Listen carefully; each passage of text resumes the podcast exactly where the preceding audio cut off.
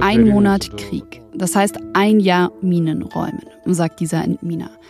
Was das aktuell für Landwirte in der Ukraine bedeutet, hat Christian Foren in und um Kiew recherchiert.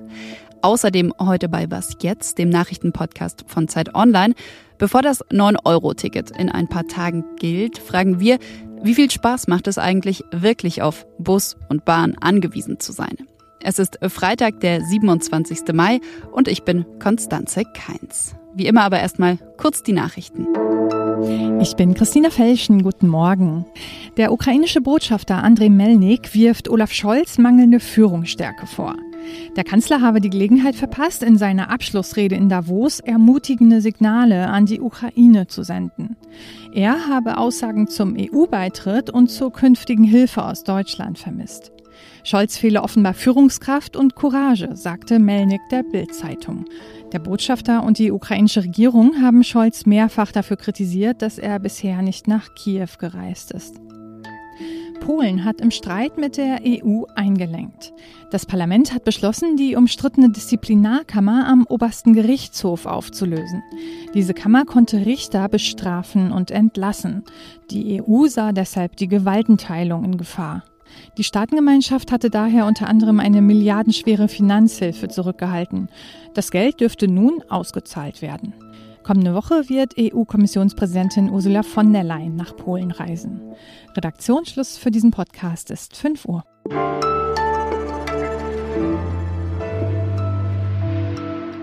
Getreide ist ein wertvolles Gut in der Ukraine und eines, dessen Export auch für den Rest der Welt wichtig ist.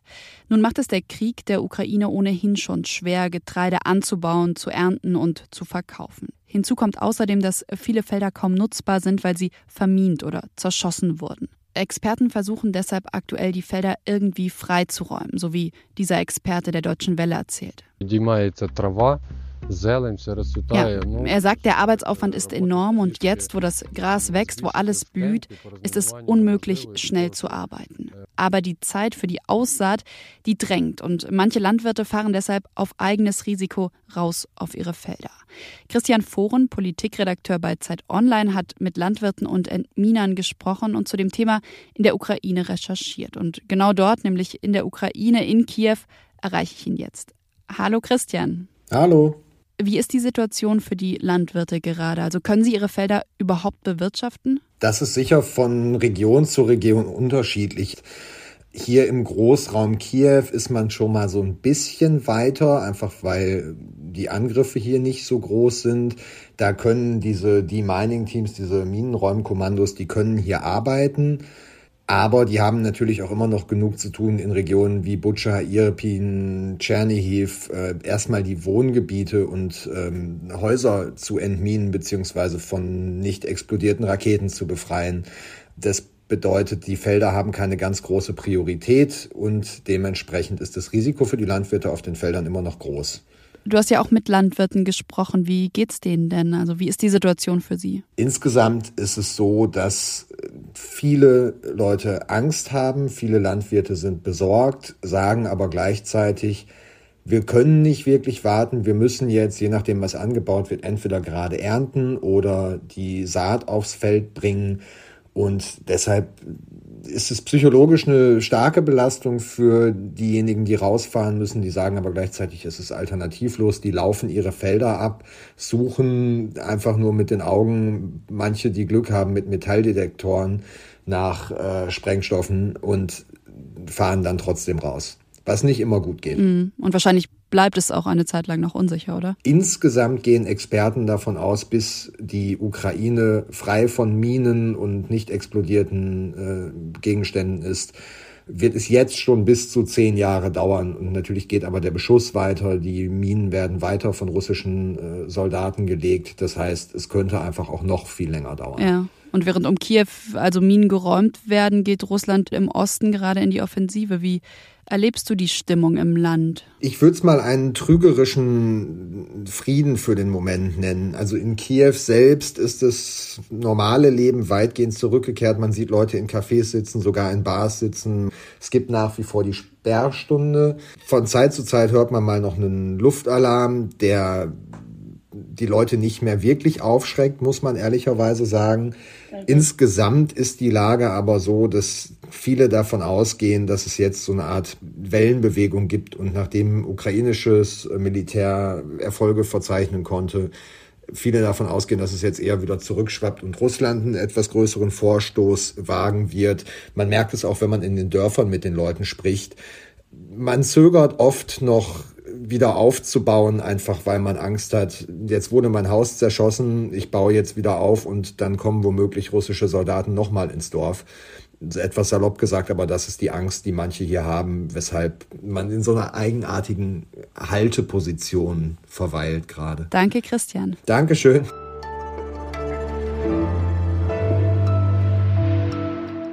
Und sonst so? Anfang der Woche, da regnete es in Mainz. Kein normaler Regen, sondern es fielen haufenweise Geldscheine aus einem Hochhaus. Mindestens 50.000 Euro sollen es gewesen sein, laut Polizei.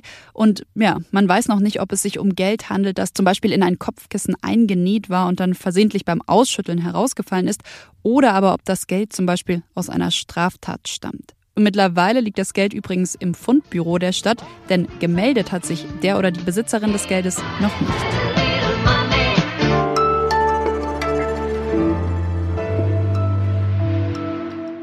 Ab Mitte nächster Woche. Da können wir alle, da können Reisende mit dem 9-Euro-Ticket im Nahverkehr quer durch Deutschland fahren. Wie cool. Endlich oder wie viel Spaß macht es wirklich, auf Busse und Bahnen angewiesen zu sein? Die Frage hat sich mein Kollege Simon Langemann, Redakteur im Politikressort der Zeit, gestellt und ist Bus und Bahn gefahren. Beziehungsweise hat es versucht. Hi Simon. Hallo. Nimm uns mal mit, also jetzt nicht in eine Berliner U-Bahn oder in eine S-Bahn, die ins Münchner Umland fährt, sondern zum Beispiel nach Schinne in Sachsen-Anhalt. Wie viel Spaß macht der Nahverkehr da?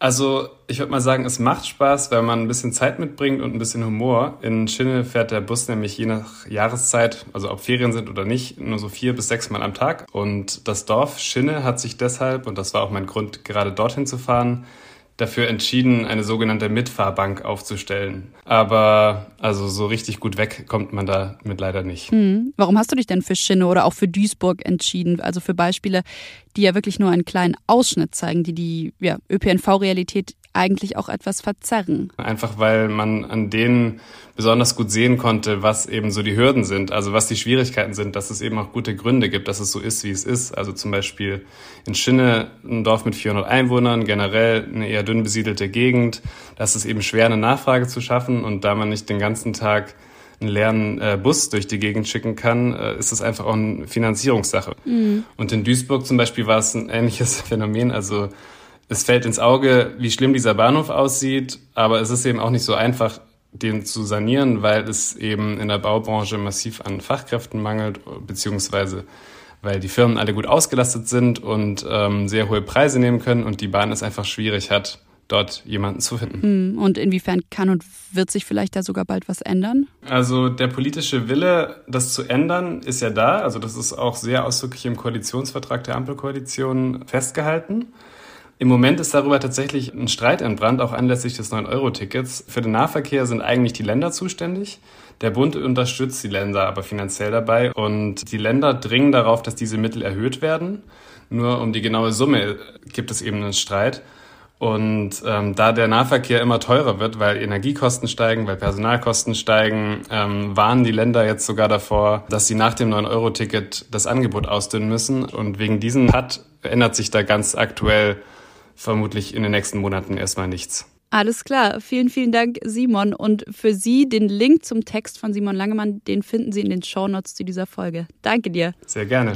Das war's von Was jetzt an diesem Freitagmorgen. Ich, Konstanze Keins, sage Tschüss, beziehungsweise bis heute Nachmittag, denn wenn Sie mögen, dann hören wir uns da im Update wieder.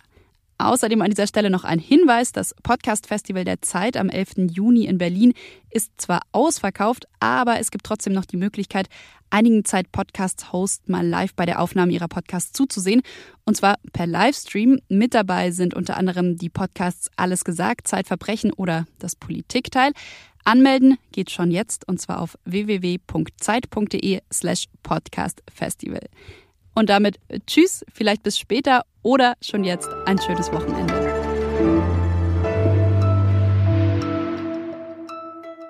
Und wie bist du dann aus Schille weggekommen? Naja, am Ende, ähm, also mich hat niemand mitgenommen, niemand von denjenigen, bei denen ich das vorgesehen hatte, also niemand der Autofahrer ähm, und niemand der Lieferwagenfahrer, aber am Ende kam dann tatsächlich ein ganz normaler Linienbus. Der war im Endeffekt dafür da, die Grundschüler abzuholen. Äh, sechs Stück waren das und ich. Da bin ich dann eingestiegen.